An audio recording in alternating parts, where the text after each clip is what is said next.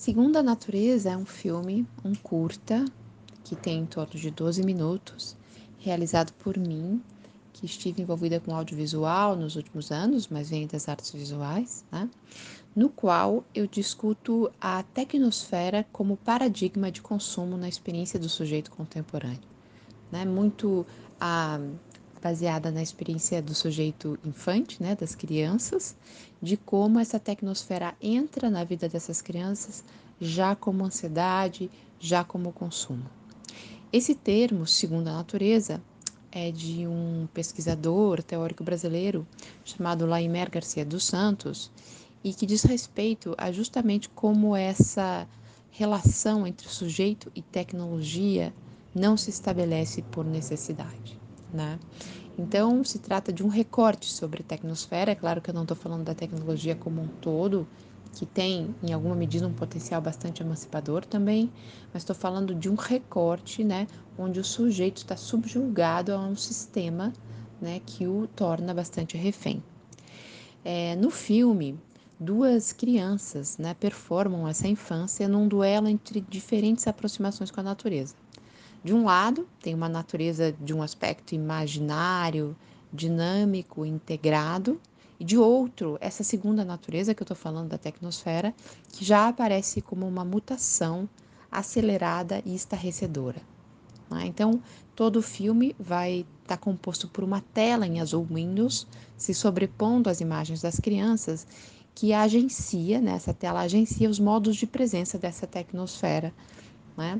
E também o filme vai contar com efeitos de sons reversos e eletrônicos que vão contaminando essa trilha, né? Então, essas intervenções nessa edição do filme vão de alguma maneira criar uma zona de impasses, né, entre essa primeira natureza e uma segunda natureza, né? Colocando esse efeito magicizante, digamos assim, dessa tela em azul Windows, né, que nos paralisa a todos.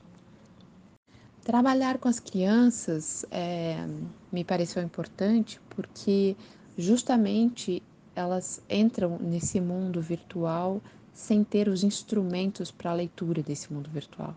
Então é mais fácil cooptar uma criança para esse consumo imediato do que um adulto que, que pode, de alguma maneira, compreender os termos de uso desse sistema, né? Então essas crianças também é, foram referência para mim porque eu percebendo que existia um antes e depois desse encontro com o mundo virtual, né, onde as crianças eram apresentadas a esse mundo virtual e se imobilizavam. Então, depois que uma criança fica muitas horas diante da tela, e principalmente na pandemia, que isso aconteceu né, demais, esses olhos dessas crianças, eles, eles já não, não enxergam, né? São olhos que estão olhando um certo além, que estão num certo lugar que não é o aqui e agora. E eu ficava me perguntando dessa exposição, uh, tanta exposição a esse mundo do consumo dentro de casa, se isso não tiraria a relação dinâmica com a vida e da construção do sujeito, né?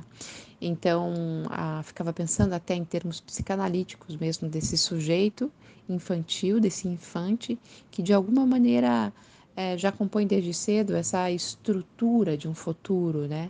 E como que ficaria essa estrutura de um futuro, sendo que em alguma medida entra um tampão, né, para essa relação com a vida. Então, no filme eu tentei lidar justamente com essas contraposições, né, exageradas, é claro que isso não é tão dicotômico, muito mais problemático e complexo, mas no filme foi uma maneira de lidar com essa dinâmica em relação à vida que existe e essa imobilidade que nos seduz né, e de alguma maneira nos absorve da tecnosfera.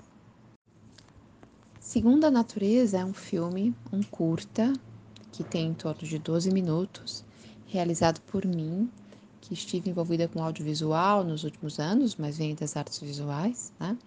no qual eu discuto a tecnosfera como paradigma de consumo na experiência do sujeito contemporâneo né, muito ah, baseada na experiência do sujeito infante, né, das crianças, de como essa tecnosfera entra na vida dessas crianças já como ansiedade, já como consumo.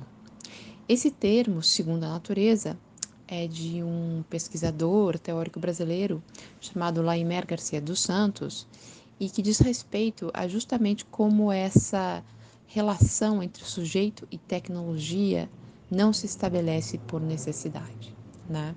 Então, se trata de um recorte sobre a tecnosfera. É claro que eu não estou falando da tecnologia como um todo, que tem, em alguma medida, um potencial bastante emancipador também, mas estou falando de um recorte, né, onde o sujeito está subjulgado a um sistema né, que o torna bastante refém. É, no filme, duas crianças né, performam essa infância num duelo entre diferentes aproximações com a natureza. De um lado, tem uma natureza de um aspecto imaginário, dinâmico, integrado, e de outro, essa segunda natureza que eu estou falando da tecnosfera, que já aparece como uma mutação acelerada e estarrecedora. Né? Então, todo o filme vai estar tá composto por uma tela em azul Windows, se sobrepondo às imagens das crianças, que agencia, né, essa tela agencia os modos de presença dessa tecnosfera né? E também o filme vai contar com efeitos de sons reversos e eletrônicos que vão contaminando essa trilha, né? Então, essas intervenções nessa edição do filme vão de alguma maneira criar uma zona de impasses, né, entre essa primeira natureza e uma segunda natureza, né? Colocando esse efeito magicizante, digamos assim, dessa tela em azul Windows, né, que nos paralisa a todos. No filme há um neon que as crianças se deparam. Esse neon tem a palavra natureza escrito e está escrito em azul Windows. Esse neon está no meio do mato, né? Então as crianças são iluminadas por esse azul Windows de uma suposta segunda natureza, né? Então esse objeto de neon, tá daí já compondo mais com ah, uma ideia de instalação das artes visuais, diz respeito, né, a sintetizar as questões do filme dessa maneira do objeto, né, que traz certa certo estrangeirismo, né, porque o neon sempre é, invoca certo estrangeirismo e fascínio, porque o neon é muito bonito, é inegável, né, a beleza de um neon e de como nós caímos dentro dessa beleza, né, de como isso nos arrasta para dentro. Então acho que é um momento bastante importante do filme, assim como a trilha, assim como toda a edição que acontece com a intervenção da tela em azul Windows. No filme há um neon que as crianças se deparam. Esse neon tem a palavra natureza escrito e está escrito em azul Windows. Esse neon está no meio do mato, né? Então as crianças são iluminadas por esse azul Windows de uma suposta segunda natureza, né? Então esse objeto de neon, tá daí já compondo mais com ah, uma ideia de instalação das artes visuais, diz respeito né, a sintetizar as questões do filme dessa maneira do objeto, né, que traz certa certo estrangeirismo, né, porque o neon sempre é, invoca certo estrangeirismo e fascínio, porque o neon é muito bonito, é inegável né, a beleza de um neon de como nós caímos dentro dessa beleza, né, de como isso nos arrasta para dentro. Então acho que é um momento bastante importante do filme, assim como a trilha, assim como toda a edição que acontece com a intervenção da tela em azul Windows. Os atores do filme são os meus filhos, não é? Porque é, eu comecei a filmá-los né, na natureza num último minuto que eu via que era possível que eles tivessem uma relação com essa natureza ainda, né? Então eu até provoquei uma viagem né, onde a gente estaria imerso em natureza, para poder filmá-los e para poder, poder tirá-los da tela. E então eu comecei a fazer essas imagens da natureza. Mas aí não foi o suficiente. Daí eu achei que eu precisava, a partir dessas imagens, compor com o neon, com a montagem e com o som. Então, a segunda parte do trabalho, ela é menos, digamos, caseira, né? Ela daí já tem uma produção mais de cinema mesmo, onde eu precisei é, fazer acontecer, né? Porque o cinema é muito diferente das artes visuais, né? As artes visuais, o acontecimento é o próprio pensamento, né? No cinema não, no cinema há toda uma ideia de representação. Então eu acho que nesse filme acontece uma relação entre performance das artes visuais das crianças, né? Porque eu falava brinquem, e daí elas começam a performar para a câmera, elas começam a brincar com a natureza, e é claro que elas esquecem a câmera e passam a brincar e nem lembram mais que estavam performando. mas existe essa transição entre performance vida, mas também existe uma parte de reapresentação que é própria do cinema, né, que a gente vai chamar de encenação. Então eu acho que conflui esses movimentos, né, nessa cena e a facilidade foi porque, claro, são meus filhos, então eu tenho essa intimidade com eles. Eu gostaria de ter posto mais crianças nesse processo de trabalho, porém, com a pandemia, não, não havia maneira de arriscar essa, esse encontro com outras crianças. Mas acho que, de alguma maneira, é, dois atores, né, o Miguel e a Joana, trazem é, todo o resto com eles, né, toda essa geração deles junto, né, uma mostra de tudo que está acontecendo com essas crianças. Eu sou artista, pesquisadora em artes visuais, né, e também leciono, né, em cursos formais e informais, tanto em artes visuais quanto em cinema. Ah, venho da fotografia documental, então tenho 20 anos de fotografia documental, e isso faz com que é, eu precise olhar para um mundo para criar, né? Então, a minha pesquisa é toda baseada naquilo que de palpável eu encontro, né? E a partir desse palpável eu consigo então inventar outras possibilidades de, de compor esse palpável. Então, a minha relação entre pesquisa e prática, ela é praticamente uma fita de Moebius, né? Eu não sei é quando uma começa e quando a outra termina, né? Elas estão é, inteiramente interligadas, porque eu, eu só consigo pôr em prática aquilo que eu pesquiso né? E eu só consigo pensar aquilo que eu ponho em prática, né? Então é quase como eu só consigo existir a partir de um lugar de projeto no mundo, né? Então, é por isso que é difícil para mim parar de trabalhar, porque quando eu não tenho um projeto no mundo, eu me desloco, eu não sei quem eu sou, eu me perco um pouco. Então, a partir do momento que eu tenho um projeto e começo a pesquisar, eu vou construindo esses novos mundos possíveis com a arte, né? Mas também para pensar isso, eu preciso aprofundar na pesquisa. Então é por isso que, de alguma maneira, a minha prática está ligada à universidade ou a pesquisas que, que tem né, uma base teórica e uma prática artística. Os atores do filme são os meus filhos, não é? Porque é, eu comecei a filmá-los né, na natureza num último minuto que eu via que era possível que eles tivessem uma relação com essa natureza ainda, né? Então eu até provoquei uma viagem, né, onde a gente estaria imerso em natureza para poder filmá-los e para poder poder tirá-los da tela. E então eu comecei a fazer essas imagens da natureza. Mas aí não foi o suficiente. Daí eu achei que eu precisava a partir dessas imagens compor com o neon, com a montagem e com o som.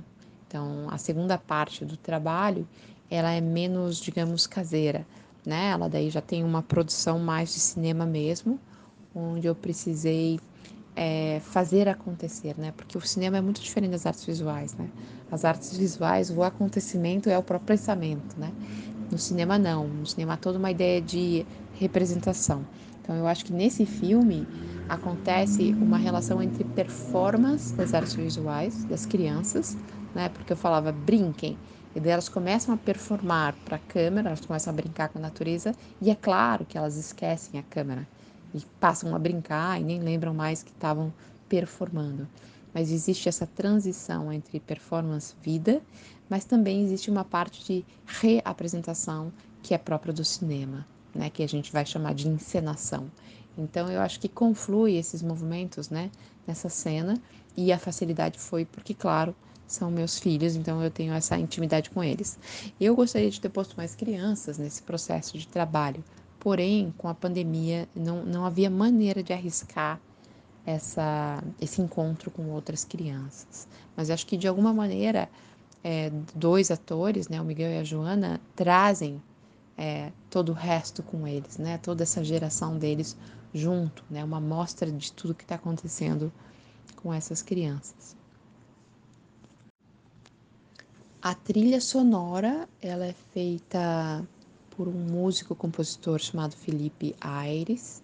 O Felipe, é, em, vendo as imagens e conversando comigo, né, a gente chegou nesse lugar de que o eletrônico seria justamente a contraposição ao idílico da natureza, né? Então, o eletrônico é quase essa presença invisível que vem nesse som reverso, né? Ao mesmo tempo, em alguns momentos existem alguns tons mais lúdicos para recuperar, né, essa essa briga, né, esse duelo entre a vida e a morte, né, entre a mobilidade e a imobilidade, né? Então, o som ele ele traduz, digamos assim, a contraposição da imagem. Então é essa guerra entre o som, né, feroz, eletrônico, de armas, de games, é, em contraposição a uma relação de imagem com a natureza, com o verde, com os bichos, né, com a lama, né, com o milharal, com a água, é que forma esse entre lugares. E ao mesmo tempo, então, a montagem chega em cima, né, é, tornando visível, dando a ver, né, em alguns momentos, essa tela em azul Windows que, que, que, vai atrás, né, que corre atrás. Enquanto a tela não alcança as crianças, as crianças estão móveis. Quando a tela alcança, as crianças imobilizam. Então, ah, por isso o cinema, né? De alguma maneira, essa composição dessas três partes. Eu sou artista, pesquisadora em artes visuais, né? E também leciono, né? Em cursos formais e informais, tanto em artes visuais quanto em cinema. Ah, venho da fotografia documental, então tenho 20 anos de fotografia documental, e isso faz com que é, eu precise olhar para um mundo para criar, né?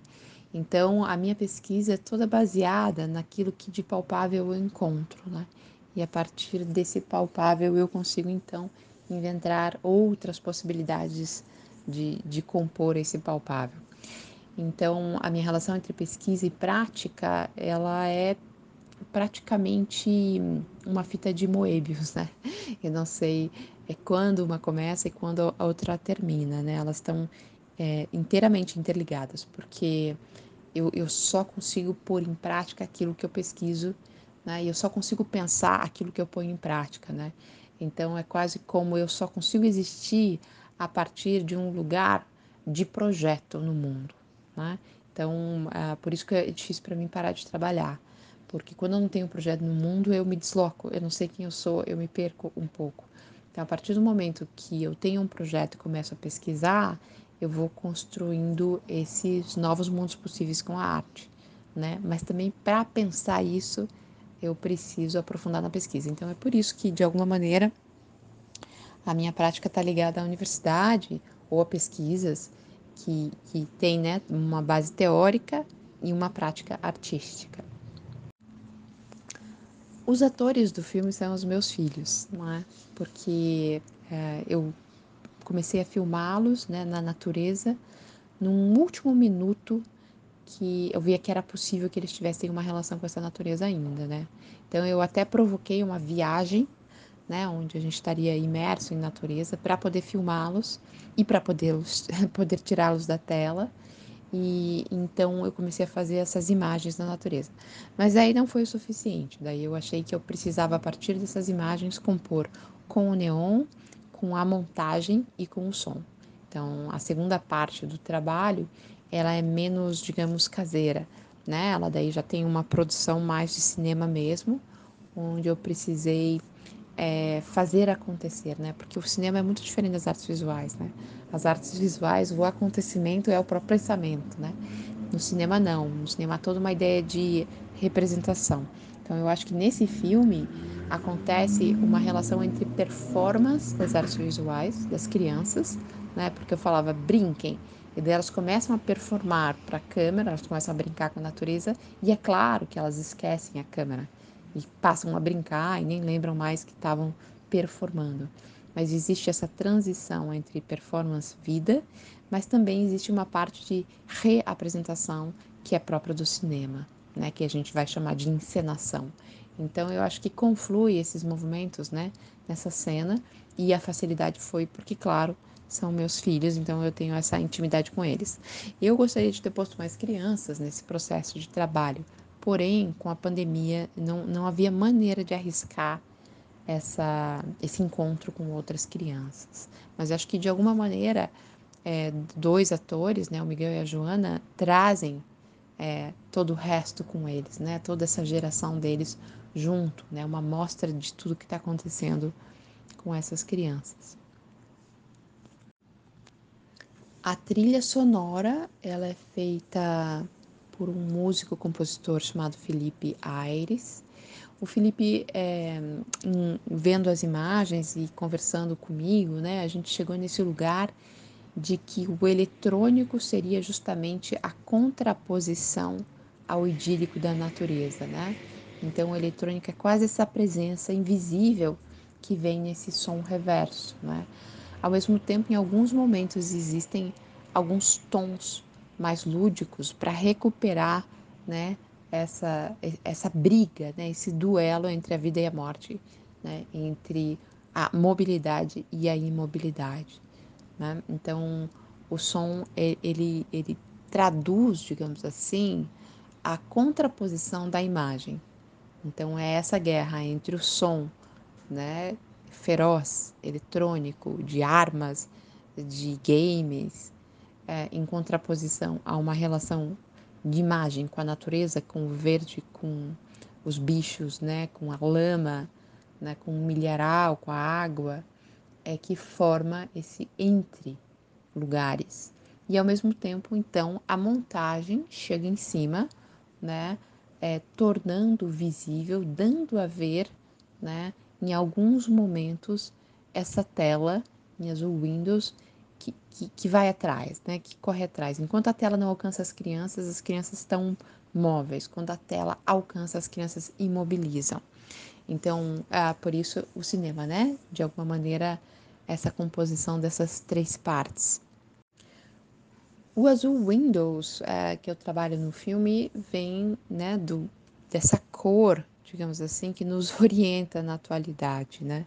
Quer dizer, a cor que conecta esse mundo sistematizado, né, do qual fala Flusser. Acho que Flusser, William Flusser tem uma grande influência em mim desde sempre, né? A Filosofia da Caixa Preta, um livro que eu li, enfim, há muito tempo e ele continua exercendo em mim esse poder, né? Que o artista possível é aquele que vai desprogramar a, a caixa preta, né? Então, eu acho que o Azul Windows traduz um pouco a caixa preta. O formato do filme, né? Que ele está, ah, enfim, como audiovisual na internet, ele é um formato pandêmico, né? Porque na verdade a ideia é transformar isso numa ambientação, né? Numa instalação ambientação, que as pessoas possam não ver o tempo corrido dos dois minutos, mas mergulhar num tempo ah, mais circular. Então, vamos ver se agora, no pós-pandemia, quando chegar a pós-pandemia, vamos conseguir trazer isso para uma instalação, né? E agora, né, o trabalho que eu estou fazendo nesse momento chama imunidade e é um trabalho que convoca as mães, artistas, ativistas, a deporem para seus filhos. Né? Que palavra é essa dessas mães para os filhos, que é uma palavra um tanto quanto imune, porque vem de um lugar do mais íntimo, é, pode ser dita. Né? E nesse sentido, a partir dessa coleção de vozes de mulheres, eu estou montando um jogral público né, para passar das vozes particulares para as vozes para uma voz pública, né? Então, essa multiplicação no jogral, né, daquilo que é singular, é uma coisa que tem me interessado muito. E a busca dessa palavra exata, justamente de, de tentar é, pensar que mundo é possível fora desse grande sistema, né, que nos é imposto né, pelo neoliberalismo a cada dia, de uma maneira mais feroz. É, que palavra é essa que pode considerar novas possibilidades de vida, né? Então eu achei na voz dessas mães a possibilidade de escuta de algo firme, né, que diz não à guerra, né, que devê em perspectiva, né, que porque ter filho é pensar em futuro, ter filhos é pensar em construir sempre algo melhor. Então eu estou tratando desse jogral público nesse momento. Olá, eu sou Mila Jung, artista visual. Sou de Curitiba, moro em Curitiba nesse momento Tive algumas passagens por outras cidades brasileiras, por outras cidades em outros países, mas acabo sempre voltando nesse sentido de retornar também aos meus primeiros interlocutores e coletivos e pares, né? Construir um debate na cidade também me interessa muito nesse momento. Segunda natureza é a continuidade de outros projetos, né? Pode ser que tenha continuidade, certeza, mas ele já é a continuidade de outros trabalhos. Deserto de Real, por exemplo, é um trabalho que eu realizei para o Museu da Fotografia de Curitiba, que tem várias obras uh, tentando lidar com a questão das imagens como efeito de superfície. Imagens que, de algum modo, na experiência contemporânea, nos deixam reféns do desejo de desejar, ou seja, as imagens nos retêm e nada entregam, né? Nos retêm nesse desejo e nada entregam. Então, a, o Segunda Natureza, olhando para isso hoje, de fato é uma continuidade já desse paradigma, né, dessa imagem contemporânea, consumo, publicidade e a relação do sujeito diante dessas imagens. Segunda natureza é a continuidade de outros projetos, né? Pode ser que tenha continuidade, certeza, mas ele já é a continuidade de outros trabalhos. Deserto de Real, por exemplo, é um trabalho que eu realizei para o Museu da Fotografia de Curitiba, que tem várias obras uh, tentando lidar com a questão das imagens como efeito de superfície. Imagens que, de algum modo, na experiência contemporânea, nos deixam reféns do desejo de desejar, ou seja, as imagens nos retêm e nada entregam, né? Nos retêm nesse desejo e nada entregam. Então, a, o Segunda Natureza, olhando para isso hoje, de fato é uma continuidade já desse paradigma, né, dessa imagem contemporânea, consumo, publicidade e a relação do sujeito diante dessas imagens. Segunda Natureza foi ah, selecionado para o Olhar de Cinema, que é um festival que eu gosto muito, porque é um festival que ah, sempre ah, lida com a ideia de cinema e artes, né, faz essa interlocução, passeia entre novas linguagens, né, isso é bastante claro no festival. Então eu fiquei bem feliz de ter sido selecionado, mas uh, não é um trabalho que eu dei continuidade, mandar para os festivais de cinema, porque de fato, assim, uh, me interessa muito mais a colocação desse trabalho dentro do mundo das artes visuais, né? Enfim, os festivais de cinema vão exigir que as pessoas vejam isso de forma bidimensional, e eu queria transpor isso para uma ambientação, né? Eu acho que até o neon como peça também, estar no espaço expositivo, o filme tá, estar desmembrado, não numa narrativa linear, mas circular em diversas telas, é o que me interessa nesse momento. Numa instalação ambientada, é, o espectador se move nesse espaço, mas ele mantém o que de cinema me interessa mais, que é o espaço de mergulho, né? O escuro, o espaço dentro do museu, né? De determinar aqui eu estou vendo arte, ou seja, aqui eu deixo fora o celular, eu deixo fora as distrações e mergulho. Né? Então, nesse sentido, eu acho que a instalação pode ser cinema, né? mas o cinema-cinema, né, que lida com o aspecto da representação e da tela bidimensional e do tempo linear do filme, me interessa menos um, porque de fato, assim, o que tem de mais importante do filme não é a narratividade do filme, né? É outra coisa. E essa outra coisa diz respeito ao tempo que o espectador pode estar dentro do espaço, né? De como ele vai escutar esse áudio em relação às imagens. Então, essa escolha desse espectador participador, eu acho que ela se amplia na ambientação, na instalação. Então aqui o que me interessa não é a continuidade do que vai acontecer, mas é o filme como um acontecimento, é? um acontecimento que espelha em alguma maneira o espectador, o sujeito espectador dentro dessa exposição. É por isso que o cinema cinema pode ser um problema, porque justamente ele sugere, ele supõe uma continuidade, ainda mais no mundo das séries, né? Que essa continuidade ela vai ter 24 horas de filme, né?